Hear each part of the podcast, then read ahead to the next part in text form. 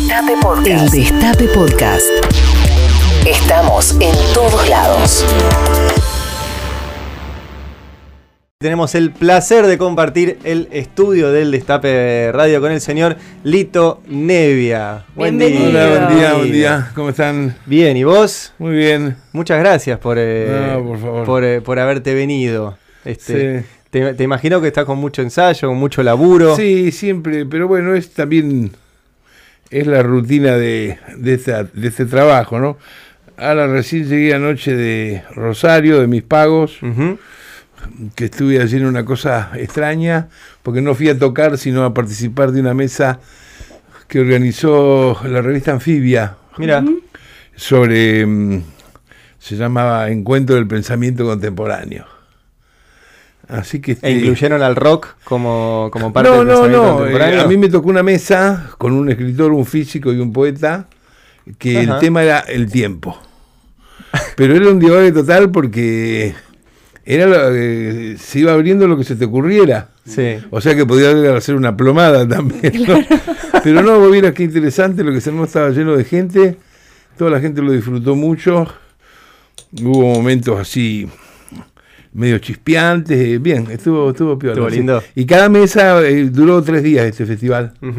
este, eh, yo participé en ese, que era el que me, me convocaron, ¿no? Pero bien. Y el hecho de que estés acá en un estudio de radio no te es eh, para nada ajena, no solo por las notas, sino porque en Rosario a los 12, 13 años ya tenías tu propio programa de radio. Sí, ese era un programa que había conseguido mi vieja, mi viejo, en una radio que está todavía, claro, la LT8 de Rosario, claro. que era los domingos un show. ¿Conducías vos el programa? ¿Cómo se llama? No, ¿qué voy a conducir yo? Yo era, peor que ahora. Este, una hora antes de ir al programa ya estaba llorando tenía miedo de que me miraba la gente cuando yo cantaba. Entonces era una tortura para mí, ¿sabes? Este, y, y mi vieja me convencía los domingos, era a las 11, era un show mío, donde me musicalmente me acompañaban tres yaceros amigos de mi viejo y yo cantaba media hora mi show. Era la época que la radio tenía su auditorium y la gente iba a escuchar las actuaciones eh, gratis. Cosa que ya no, existe más, claro. Y no, excepto en Radio Nacional, que tiene el auditorio todavía ahí, eh, y es difícil tener, además la infraestructura. Sí, no, no, pero también cambió, digo, esto de que ahora hay programas inclusive con tapes grabados. Es verdad. Eh, digo, no existía eso. Era todo tracción a sangre, ¿entendés? claro. Entonces este, yo tenía que ir. Entonces mi vieja me despertaba a las 8 de la mañana para que se me aclarara la voz, ¿viste? Y eso. Yo tenía un gran estudio porque mi vieja era, aparte de música, era foniatra. Entonces me enseñó muchas cosas. Pero bueno, me despertaba por las dudas a las 8 y yo a las 8 ya empezaba a, lagrimear, ¿viste? Y me decía, no, no, olvídate, olvídate, si total, ahora después dice, cuando cantás un tema ya te envalentonás y seguís. Era cierto eso. Pero llegaba el otro domingo y se sonaba otra vez, un disparate era. ¿Y qué cantaba, Lito? Cantaba canciones de música internacional que yo aprendía justamente por el ambiente de mis viejos.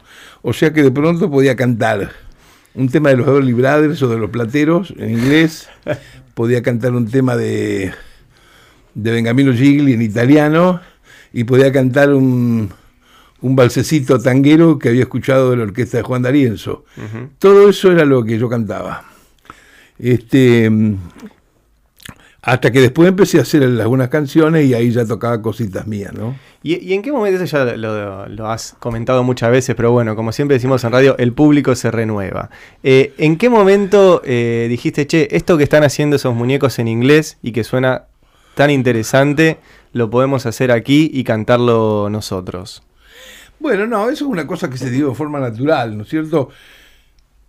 muchas veces me preguntan, es cierto, cómo se me ocurrió este hacer las canciones en castellano. Yo siempre me quedo asombrado cuando me preguntan eso, porque ¿en qué las voy a hacer? ¿En japonés? Digo, en el idioma nuestro, ¿no es cierto? Mm.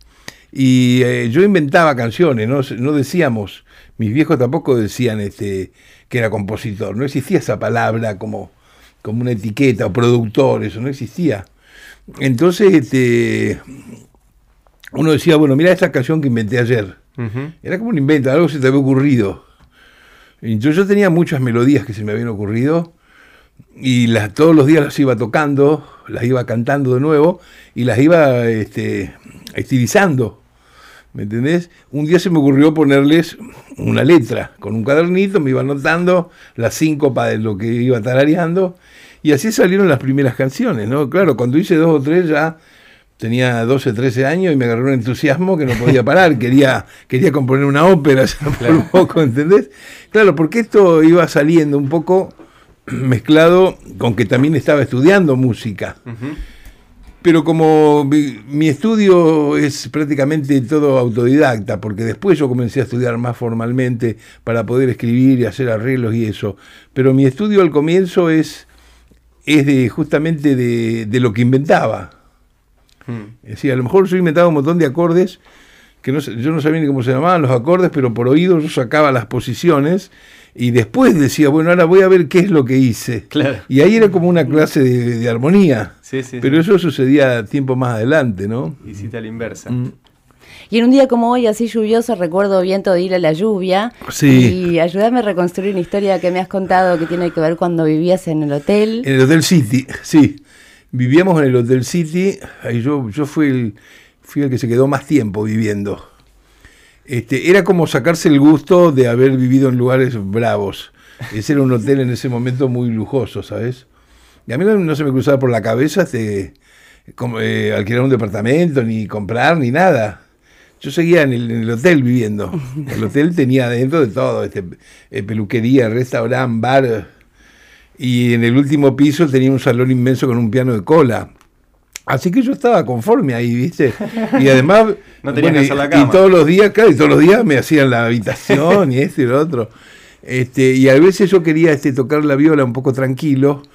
Y aparte del recurso de que te metes en el baño y que tiene siempre una sonoridad increíble, un instrumento cantándolo, aparte de eso, eh, a veces me iba a la terraza del, del hotel este, que era de muchísimos, muchísimos pisos, ¿viste? Y una de las veces fue que compuse Viento de la Lluvia un mediodía ahí. Sí. Utilizando por primera vez algo que no se usaba para ese entonces, sí, que es la metáfora, ¿no? Tener que Claro, claro. a, a decir las cosas de otro modo en un momento en que no se podía decir. Sí, había muchas canciones, tres o cuatro quizás de esa época, que yo utilicé ese método de escribir como si fuera una fábula, decía yo. Porque de esa manera este, no te la prohibían la canción en, en la radio, o tardaban en prohibirla. Hasta que se dan cuenta. Claro, hasta claro, que lo claro. entendían. Eh, fíjate que todas hablan más o menos de la libertad, que no era solamente una obsesión mía, sino digamos que es una obsesión típica adolescente en cualquier lugar del planeta, siempre. La libertad, el que no, no te jodan, toda esa historia. Y entonces, este, de esa manera es que hice la letra, la de la balsa, Viento de la lluvia, El rey lloró. El rey lloró también, sí. Otra que se llama El niño del mar. Este, y de esa manera za- za- zafaba, porque eh, vos estabas hablando como que sucedía en otro país esto, ¿no es cierto? Claro. Igual, este, por ejemplo, el Rey Llorón no se salvó, después me enteré años más tarde, de estar en una lista eh, como tema este tenebroso que crea antinomias. Eso es infernal, ¿no? ¿Y qué, y qué impacto tuvo para, para el rock? Digamos, si hubiéramos tenido otro rock sin la dictadura, ¿Cómo no, no, no, no ¿cómo, impactó la dictadura eh, en, la- en- en el mundo artístico y puntualmente en el rock? Bueno, primero impactó no solamente para el mundo artístico, para el mundo en general, por, bueno, por eh, violencia, prohibiciones y perversidades y todo lo que ya conocemos. Mm. Este, en cuanto al tema creativo, este, no impactó en el sentido de que el tema creativo, en cuanto a literatura y la música, lo mismo, eh, la adversidad es muy movilizadora y eso hizo también seguir adelante, escribir cosas, qué sé yo, Mm. ¿no? No, no, digo, na- nadie paró justamente por Sí. eso. Hubo problemas de cómo emitirlo, pero nadie paró. ¿Sabes, eh, Lito, vos siendo como el cambio, ¿no? En la, la generación de música con la llegada de, de este rock a la Argentina, eh, mucha gente lo califica eh, como una rebeldía. ¿Vos cómo lo, eso, lo viviste, lo padeciste, lo disfrutaste, esa, ese cambio, esa rebeldía que te tocó vivir? Sí, sí, eh, yo no le, no le ponía el término rebeldía, pero sí, en realidad uno escribía eso porque no le gustaban las cosas que había, las canciones que pasaban, este, la música era toda música bien de características este, foráneas, extranjeras, a pesar que la nuestra la acusaban de eso, ¿no? pero eh, gran equivocación, nada que ver. Este, entonces, bueno, vos hacías este tipo de expresión y, y era como sucede siempre en nuestro país, que cuando hay algo nuevo la gente tiene miedo y ataca, ¿no? Hmm. Así que bueno, había primero bastante combate desde los medios y también del público, diciendo, eh, ¿qué están haciendo? Yo no entiendo esto, no entiendo, bueno, qué sé yo. Son esas cosas este, que cuando pasa el tiempo, por suerte, se va modificando y, y bueno, y como llegó en el, en el, género este, ahora ya que ha pasado medio siglo, que ya es respetado y, y no hay por lo menos esa discusión tan absurda, ¿no? Mm. Y después de ese medio siglo también, no sé, firmaste contrato con Sony a los 17 años, teniendo, digo, siendo muy chico y sin Sí. tener idea que vendría en esos 50 años. Sí, no, no, no, era Sony. Ah, claro, lo No. que vendría a ser que era Apple, Era, era aquel, aquel legendario sello de, del perrito. Ahí va. En la, RCA. Sí. Claro. Que son increíble históricamente, es el, el primer disco que sale en el mundo, el primer disco, un, un LP, digamos, de vinilo, en 1950 es un disco de RCA. Hmm. Y este, sí, firmamos ahí. Después lo de que Sony o lo que sea es el, el último Sí. dueño cree que es dueño de lo anterior, de todo, ¿viste? ¿Y qué te Este, pasó con eso? no, no, que este, los tipos están locos. Digo, primero, primero te destruyen las, las cosas, de- te maltratan, que no puede ser, y este tampoco siguen sacando los discos. Entonces, este, yo esperé un tiempo razonable, imagínate. Claro. Esperé que se cumplieran este, 50 años al diablo. Y un día se me ocurrió, hace dos años, este, sacarlos yo, remasterizarlos como nosotros queremos masterizarlos, porque ellos no los remasterizaron. Ellos sacan discos de la época nuestra y los copian, del, sacan vinilos y los copian de los CDs. Es una burrada eso, ¿entendés? Porque en realidad para vos sacar un vinilo tenés que hacer la masterización de vinilo y la de CD es otra. Claro. Sí. Bueno, eh, críticas al margen. Eh, yo lo saqué porque era, es una cosa mía personal y, y lo quería tener. Y en el momento que lo saqué me empezaron a, a embromar, a tratar de joderme, a llamar a disquerías eh, amenazando que si vendían los discos estos eh, los castigaban a los disqueros, una cosa así que, que extraordinaria, sí. Este, pero bueno, yo seguí defendiéndome con mi verdad, este, pidiéndole algo muy elemental, que me muestren un papel firmado. Y hasta ahora no me lo mostró nadie. Así que los discos están por todos lados, los míos. Sí. Bueno, vos sabés, Lito, te había comentado antes de que entres acá al estudio que tenemos una costumbre de hacer una especie de fogón Ajá. en Habrá Consecuencias porque tenemos a alguien que canta muy bien como Marcelo Figueras, que también es instrumentista. Eh, eh, Ari Lijadad es músico, aunque dice que no lo es. En, otra vida, guitarra. en otra vida que quise serlo. Pero bueno, puedo- te puedo fogonear. Pero me da, me da medio vergüenza tocar adelante tuyo. Bueno, no toca, dame la guitarra. Ah, va, eso tenía que pasar. Se había preparado todo para acompañarte No, si era no, necesario, No, pero todo que no tuyo. puedo, no puedo cantar si no toco un instrumento. Listo. Ah, mira. Entonces Sí, sí, vamos. es una Sí, costumbre mala, buena, no sé. No, es, es una guitarra bien de fogón. Es como de esas para llevar a, a un campamento que si se te hace pelota no lloras mucho. Pero bueno, eh, es la que pudimos conseguir acá. Lito Nevia está con nosotros en Habrá Consecuencias, afinando la guitarra, qué lujo. Sí. Así una que sepamos todo, Lito. Todas. Hay una, hay una que no lo saben todos, que, pero que tiene unos coros que pueden, que en el momento van a agarrar, y que es una canción del 70. Que, que por ejemplo esta no, no la grabé nunca en ese momento, porque acá sí la letra no se podía disimular.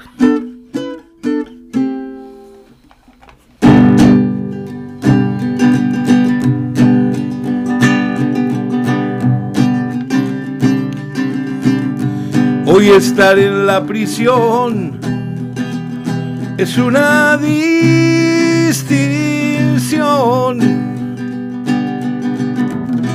Eso es lo que nos legó la civilización.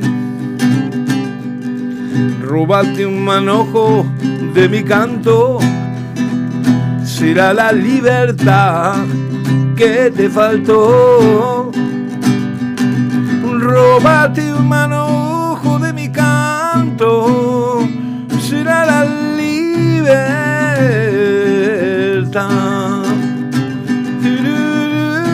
Este es el coro.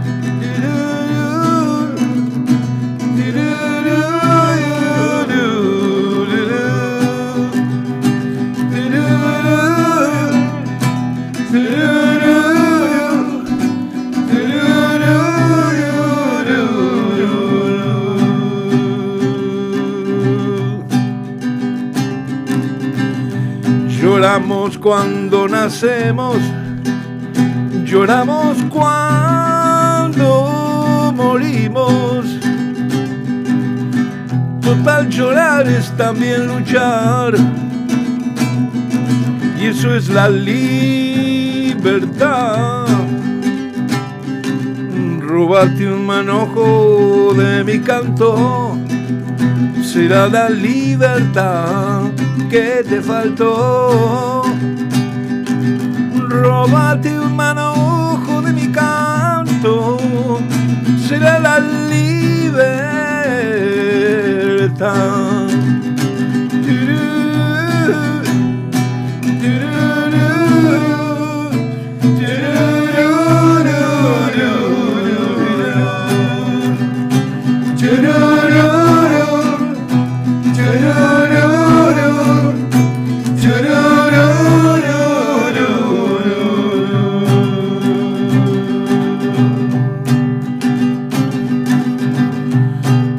Vas a sonreír cuando yo muera?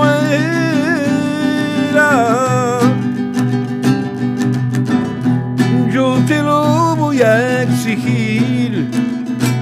Ese es mi propósito. Robate un manojo de mi canto. Será la libertad que te faltó. Robate un manojo de mi canto. Será la libertad.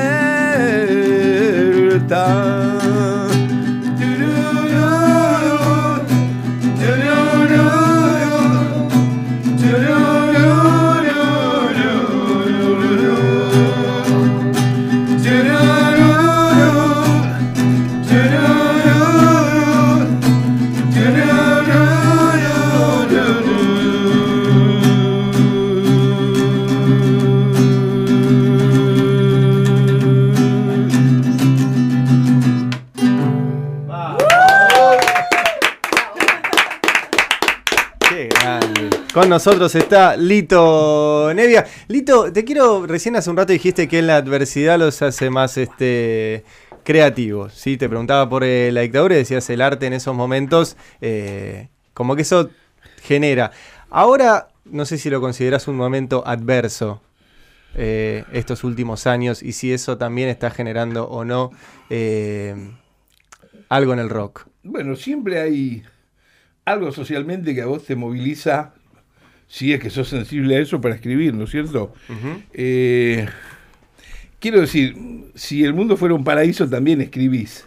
No es un paraíso, lógicamente, es un quilombo que no se puede creer, pero, pero, digo, pero uno escribe cosas que tienen que ver con su alrededor, ¿no? Sí. Y acá la verdad, con la cantidad de cosas que pasan en nuestro país, si no escribís, es que sos un vago, porque acá tenés guiones y motivos todo el tiempo, ¿no? Sí. Así que bueno, Pero vos por ahí seguramente conocés muchas más este, bandas y, y artistas que nosotros, pero ¿ves este, artistas que escriban cosas como las que escribían ustedes, eh, que eran fuertes? Eh, sí, no, no, veo, hay de todo, como siempre. Lo que pasa que a veces el trabajo general que, que puede surgir de, de distintos compositores se ve opacado por lo que es eh, la cosa esta de la exageración que hay sobre el negocio hoy en día, ¿no es cierto? Es una exageración porque es como que, que conoces 10 10 canciones por mes y a lo mejor hay 100 canciones, pero conoces 10, conoces la- las que están eh, elegidas para ser divulgadas o campañas promocionales o eso, cosa que no existía en, en otro tiempo. En otro tiempo, en el nuestro, cuando comenzamos, por ejemplo, este, mucho antes que, que se hiciera una campaña este, mostrando nuestras canciones, la mayoría de los tipos que tenían un programa de radio elegían lo que les gustaba. Y decían, miren, hoy recibí este disco, les quiero hacer escuchar esto. y de ahí surgía. Y En Sí. cambio, hoy en día es una esclavitud. Digo, yo he ido, por ejemplo, a un programa de radio hace un tiempo, no importa, una radio grande, y el tipo este, me hacía una nota, bla, bla, que esto, y llamaban por teléfono, ¿viste? Dice, eh, Lito, ¿cuándo tocas? Que se lo queda así, ¿no? Y yo decía, bueno, no sé qué. Y yo veía que el tipo no pasaba ningún disco mío. Terminaba de hablar conmigo y pasaban, "Güey, güey", pasaban otras cosas, ¿viste? De otro grupo. Entonces le digo, mira, le digo, yo traje acá una cosa que estoy grabando ahora. Dice, no, dice, pero no puedo pasar temas que no estén dentro de esta lista porque es el pacto que, que tiene la radio con los...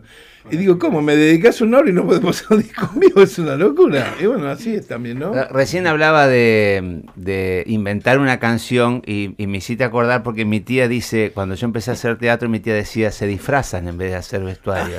Y era, claro, eran, eran, eran palabras que no estaban inventadas todavía, como la composición y todo eso. Y, y mi tía decía, se disfrazan. Y yo te quería preguntar, porque a mí me persigue mucho esta de la edad, yo soy abuelo, tengo 62 años. Este, y esto de reciclar zanahorias, ¿no? ¿Cómo, ¿Cómo hace uno que ha vivido, ha sido protagonista de una época, es largo, pero déjame porque tenía ganas de decirlo, este, que ha sido protagonista de un mundo donde podíamos cambiar todo y nosotros estuvimos ahí y sentíamos que éramos dueños del mundo. Decime si coincidís o no. ¿Cómo hacemos para guardar los cañones cuando no hay guerra? ¿Y cómo hacemos para, para seguir ahí estando y, y- y buscando este, nue- nuevas propuestas y no- y, no, y no quedarnos, ¿no? Bueno, sí, entiendo, pero e- esto sucede según, según sea la manera genérica en que vos abordaste esta vocación. Eh, yo la abordé con, con, una, con un fuerte poder de vocación que me dieron mis viejos. Los dos eran músicos, imagínate, mi vieja era concertista de piano, y siempre la, la cuestión era que tenía que seguir adelante y tocar cada vez mejor y hacer cosas más lindas. Aunque tuviera un éxito en el medio, y vaya, tuve un éxito precoz y no me detuve en eso. Enseguida avancé para el desencanto de unos cuantos a veces, a un paso más adelante, que será una música mucho más sofisticada. Y te fuiste a México, hiciste hice, Cadena y Moneda. Entonces digo, eh, eso hace que no, no, no para nunca si vos lo tomás como yo lo tomo el, el asunto, ¿no? ¿no? No para nunca esto porque siempre tenés una nueva... Yo escribo mucho sobre las relaciones humanas. Eh, es un tema de no terminar, digo. Si vas para atrás, no sé, ves Games of Thrones y las relaciones humanas. Si vas para adelante, lo que inventes. Digo, siempre están las relaciones humanas en, en- en todo el planeta, en todas las épocas. Y eso es un material muy, muy bueno para, para escribir canciones, para uno mostrar, hacer su reflexión, sin, sin pretender que uno le va a dar ni un consejo ni enseñar nada a nadie, pero uno dice, bueno, esto es lo que yo expongo de lo que yo siento que pasa en, Pero en la a veces no te sentí en este mundo posmoderno, progresista, este, pasteurizado, que cada vez tenés que hacer como más esfuerzo como para agarrar el coco y abrir corazones. Sí, sí, sí, ya entiendo, sí. Hay cosas que no, que no me gustan, tenés razón. ¿Y te, no te sentís cupido Sí. el sistema? Eh, no, no, yo me siento que me levanto, eh, voy a tocar el piano y yo me estoy expresando. Sí. Nu- Nunca se me mezcló si por eso que toco el piano y escribir tengo que ser ni número uno, ni cuatro, ni millonario, ni más delgado, ni Sí, más sí, gordo. ¿viste? Nunca, siempre pensé que lo tengo que ir a- Lo que me va pasando me sucede y me, me gusta y está bien. Tengo muchísima gente que le gusta lo que yo hago, sin que yo tenga que estar preocupado en el día de ser famoso. Entonces, bueno, a mí eso me, me mantiene bien. Y eso fue una cosa que tuve de, de educación desde muy pequeño con mis viejos. Aquella cosa de no te la crees. De que hacer lo que vos sentís con el alma. Y ya poder hacer eso, eh, aunque el mundo no esté bien, está buenísimo que vos puedas hacer lo que querés, no lo que, lo que amás, ¿no? Y eso de hacerlo desde el alma llega también al alma del otro, a- de todos nosotros. Se están escribiendo un montón eh, en el Twitter de, de nuestro programa. Y hay una historia que quiero compartirte, Lito. Eh, Marina Bonini dice: Mi viejo que se fue hace tres años amaba a Lito. Estaba ya muy sedado y le pusimos Solo se trata de vivir. Y abrió los ojos y cantó: En mi almanaque hay una fecha vacía. Y se volvió a dormir. A los dos días se fue. Lo que provoca la música. Sí. Y en tu caso, tus Li- canciones. ¿Querías comentar algo de eso? o- No, esas cosas son emocionantes y chao, ¿no? Te quería, hablando de eso, le, le comenté a alguien que venías, ¿sí? y le, digo, le dije, mañana viene Lito Nevia. Algún chiste, traeme alguna cosa radio". Claro. Y Salva un poco la situación. me dijo, no- esta viene bien, esta viene bien. Me dijo, qué bueno. Y le puse, sí, un lujo. Y me dice, gran amigo, hoy leí su mail. Es Alberto Fernández, el que le mandamos eh, eso. Estábamos tratando de engancharlo a ver si te podía saludar. Eh, no te voy a preguntar qué le pusiste en el mail. Eh, Bueno, no soy objetivo, él es muy amigo mío, hace 20 años, una persona muy lo- loca por la música, tiene 7, 8 guitarras buenas. Porque hay un montón de gente loca por la música que se me acerca, pero este no, este eh, me pregunta el, el acorde, qué acorde va acá abajo, que, eh, interesado por ¿Toca la bien? construcción. Toca bien, sí, sí, ¿Sí? sí. inclusive tiene canciones propias y eso. Este, canta, claro, claro. Y este. Pensando, Aníbal Fernández tocaba lo de los redondos, a- eh, eh, este, Alberto Fernández, ¿no, ¿no habrán errado la vocación y estos muchachos tendrían que haber sido músicos? Todo músico, eso, sí, sí. Bueno, no, digo, eh, eh, es muy amigo mío y, y una persona además muy brillante, muy talentosa. te, te puso contento, ¿no? Obviamente. Sí, La- sí, sí, claro que me puso contento, me Es- parece bárbaro. ¿Es cierta la historia de que él se dejó el, el bigote por, eh, No por tengo vos? la menor idea, ¿no? Dijo que te quería ministro de Cultura, ¿sabías algo? ¿Qué pasaba? Que te quería ministro de Cultura, dice. No. Yo no, no entro en ninguna cosa de este, este tipo de cosas ni en mi próxima reencarnación. Es que si entro, eh, no tocas más. Claro. Esta es la verdad.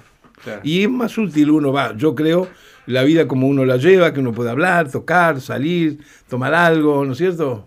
Y, Para hablan- mí. y hablando de tocar, Lito Nevia se va a estar presentando, escuchen esto, Nito, junto a Nito Mestre, Silvina Garré y Ricardo Saulé en el show Está en tus manos, gira, gran gira nacional 2019. Van a estar el sábado 6 de julio en el Teatro Coliseo, después el 7 en Rosario, ¿Del Coliseo de la Plata? en el Coliseo de acá, primero en Buenos Ah, Aires. Después el 7 del 6 en el Teatro Círculo en Rosario, el 13 del 6 en el Quality Teatro en Córdoba, el 14 del 6 en el Mercedes Sosa en Tucumán y el 6 del 7 en Buenos Aires. Sí. ¿Cómo surge esta, esta junta, Nito? Mira, esto me llamó un, un flaco arce de una agencia que lo había visto casualmente alguna vez, una década atrás o más, y me dijo si no tenía ganas de armar algo eh, que, que fuera como si yo tocara con amigos, una cosa un poco como para desarrollarla este año tocando en varios lugares. Entonces yo le dije, bueno, déjame que piense, porque es difícil decidir. Y yo no soy la clase de artista que, que si le dicen tocar con tal porque va a andar bien la taquilla Claro. y no me gusta o no me llevo bien, lo hago. No hago eso, ¿viste? Entonces dije, bueno, déjame pensar para que elija algunos que, que yo sepa que me llevo bien, que son gente que, que no está este mal de la cabeza, ¿no? Claro. Claro, claro, bueno, es, es- si Che, el, que no le gusta lo que yo digo dice eso de mí, así que qué problema hay, ¿no? Estamos en democracia, como dicen. Bueno, pero no, entonces agarré le dije espontáneamente, mira, me parece, dice que, le digo, me parece que estaría bien Silvina, le digo, Silvina Agarré, que es amiga mía, buena mina, me gusta mucho cómo canta, Sí. este, Ricardo Zulé, de Box Day, y Nito, Nito Mestre. A él le pareció bien, me dijo, bueno, preguntales y cuando llegué a mi casa les pregunté por teléfono y todos les pareció bien. Lo único teníamos que reunirnos para combinar el tema agendas, porque cada uno tiene su show, sus cosas, y después eh, combinar eh, qué repertorio, las 20 o 20 y pico de canciones que íbamos a cantar. Y todo eso se hizo, como hay entusiasmo por hacerlo, se hizo, y, y bueno, y estamos en eso, y vamos a debutar ahí. ¿Cómo es el ensayo? Cuando se juntan cuatro monstruos así, este, todos con muchísimas horas de vuelo, ya, mucha historia atrás. ¿Cómo es el ensayo? ¿Hay alguno que lo dirige? ¿Hay alguno que.? o- No, o yo la única cosa que, que ordeno un poco es porque vamos a tocar además con cuatro músicos, yo tocando siempre el piano, eh, un bajista muy bueno que se llama Gustavo Giannini, un baterista Julián Cabaza, un tecladista y flautista Leopoldo Deza, un guitarrero Ernesto Salgueiro, y lo que hago es armar el, el- el, digamos, el arreglito de la banda, porque siempre estamos tocando mientras canta uno o el otro. Claro. Pero primero hemos hecho unos ensayos, digamos, acústicos, los cuatro con una, con el piano pelado o una guitarra, eligiendo las canciones. Y claro, bueno, es broma, porque eh, de todo el mundo, cada uno sabe las tres o cuatro canciones conocidas del otro. Claro. Y cuando decimos vamos a tocar esta, bueno, eh, los otros ya la están tarareando. Lo que hacemos de eso que sale espontáneo, de bueno, entonces vos vas a hacer esto, vos vas a hacer lo otro, y queda como una suerte de arreglo, pero en realidad es como si fuera un fogoncito, que vamos a tocar tal, vamos a tocar presente de, de, de Ricardo de Zuley, ¿no es cierto? Y él empieza a cantarla como es la canción, y además la canta él, pero después el otro canta una estrofa. Vamos a hacer solo se trata de vivir. Eh, le- comienza cantando una estrofa Silvina, y después la canto yo como la canto siempre. Eh, así es un poco, ¿Y ¿no? te, te seguís poniendo nervioso antes de los shows? o- Toda, toda mi vida, sí, sí, sí, sí. Sí, eso y también, y, y me emociono con cosas, por eso me pongo los lentes que digo son los lentes para llorar estos, ¿entendés? Claro. Te hago una, una que, que a mí me, me obsesiona en general. Eh, ¿Cuánto hay em, de talento natural, así ese nació tocando el piano, y cuánto hay de horas culo? De laburo, de sentarse. O sea, ¿cuánto? No, si vos tenés que tenés la suerte de, de haber este, nacido con intuición, que modestia aparte, que, que es mi, mi, mi- mi- manera, mi vida, y encima tenés eh, que tus viejos les gustaba que vos hicieras esto, porque esa es una cosa muy importante. Este, mis viejos querían les gustaba que yo fuera músico, veían que yo tenía condiciones, entonces me habilitaban en todo. Por eso yo escuchaba a los 10, 11 años barbaridades, ¿viste? Eh, John Coltrane, escuchaba, eh, qué sé yo, yo, cosas que, que un chico de mi edad no oía. Entonces a mí eso me ayudó mucho para afirmarme en esto como gran vocación, porque es como privilegiado, este, Claro. cómo me desarrollé tan precoz. Este, después, este, si vos querés progresar en esto, si te gusta, tenés que seguir buscándole la vuelta y, y estudiando, ¿no es cierto? Porque las, las, las 12 notas son con las que se hacen todas las canciones, Claro. las más lindas y las más feas. Eh, la facultad combinatoria de esas 12 notas producen una canción que vos hagas. Ahora, si vos te quedás con nada más que con la fórmula de las primeras que te salieron por intuición, cuando tenés 15 años dices, este es un, es un genio, como me decían a mí. Si ahora sigo escribiendo las canciones iguales, este es un boludo, ¿entendés? Porque es como que no, no, no, no- estás repitiendo vos, como dice, pusiste el kiosco, Claro. se dice en la, en la música. Creo que en varias profesiones se usa eso, ¿no? Sí. Este, pero no, mi caso ha sido que a mí me da, me gusta esto de, de placer. Yo me levanto, vivo en el Tigre, y todas las mañanas que me levanto a las 6, 7 de la mañana, lo primero que hago es sentarme en el piano. ¿Y, qué haces? ¿Qué y lo que se me ocurre, divaga. ¿No, no tenés una rutina? No decís, bueno, arranco. No, no, no, eh, escribo cosas que las grabo, las guardo. A veces me sale una canción linda, a veces no. El, el tipo que le gusta esto y que es compositor, se sienta, cada vez que se sienta en el piano, cada día, eh, inconscientemente piensa que va a ser la mejor canción de su vida esa mañana. Después no importa lo ¿Y que le haya salido. cuándo se sabe que es una canción linda, Lito? Porque yo por ahí pensaba, y yo digo, en el humor, yo te escucho y lo, lo, lo- lo pego a lo mío, no digo el humor, ya, ya ¿qué es lo que hace reír ahora? Porque ya no. Claro. ¿Cuál es una canción linda? Cuando leo un libro cinematográfico, ¿cómo sé que va a ser una buena película? Digo, Bueno, en el cine es bravo, ¿eh? Sí, Yo sí, haciendo música de hasta que no la ve, hecho, hasta eh, que no la ve, claro, cagaste, sí. He leído cosas y yo me he motivado eh, por lo Pero que por leía. ejemplo en el humor, si, si yo me río y se ríen mis compañeros, vale. Y en, el, en la música, ¿cómo es? No, en la, en la música, por ejemplo, hay alguna dentro de un repertorio hay una canción que tiene más el don de gustar que otra. No necesariamente porque sea fácil, chingui chingui, la pueda cantar cualquiera, sino por todo lo que encierra la canción. También la manera en cómo vos la interpretás, el, eh, las imágenes que pones con la letra.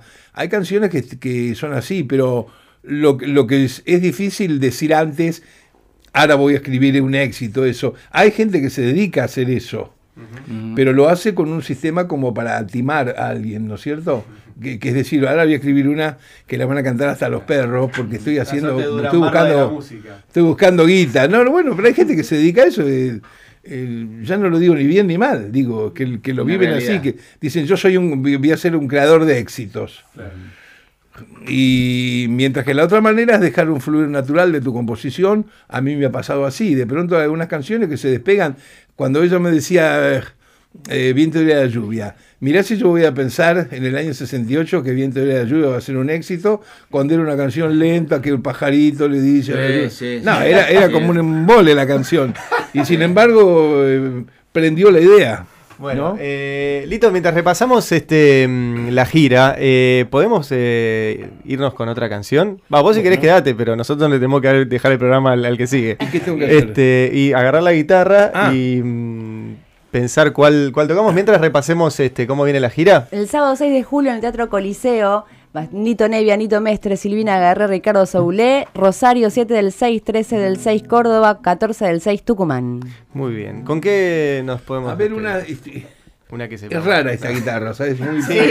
Es muy pequeñita. Sí, Y, y tengo que eh, hacer una magia acá. es pero- algo que hemos hablado con Navarro, eh, que justo lo, lo agarramos de viaje, que necesitamos un piano en el estudio. O por lo menos un teclado. Sí, sí. Un, Antes un necesitamos teclado. un dial porque la gente por ahí tiene que andar buscándonos dónde estamos y Eh. Pero si vos se lo pedís, que por ahí tenés un poco más de, de Y influencia. un teclado estaría lindo. Ahí está, mandale eso. A ver si me acuerdo de la letra de esta. Hay días en que quisiera estar descansando a la luz de la luna.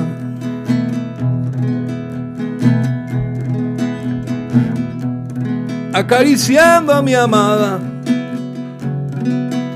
cantándole coplas de nuestra fortuna.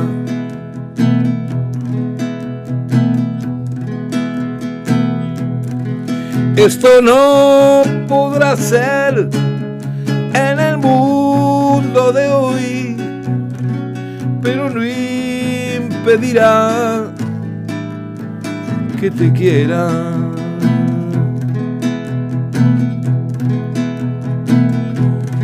Cuántas veces quisimos tener un hijo, sangre compañera.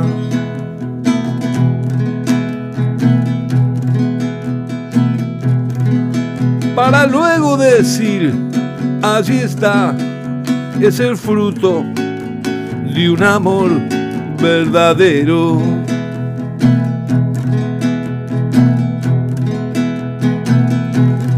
Cuántas veces creímos tener una idea certera.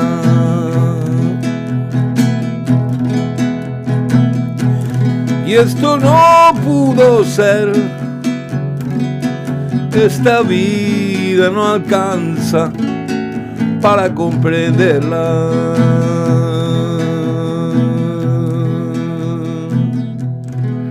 Esto no podrá ser en el mundo de hoy, pero no impedirá que te quiera.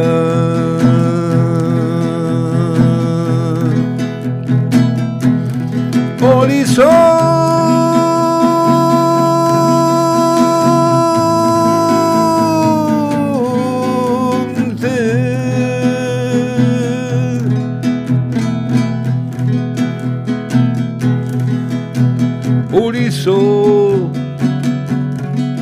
Horizonte.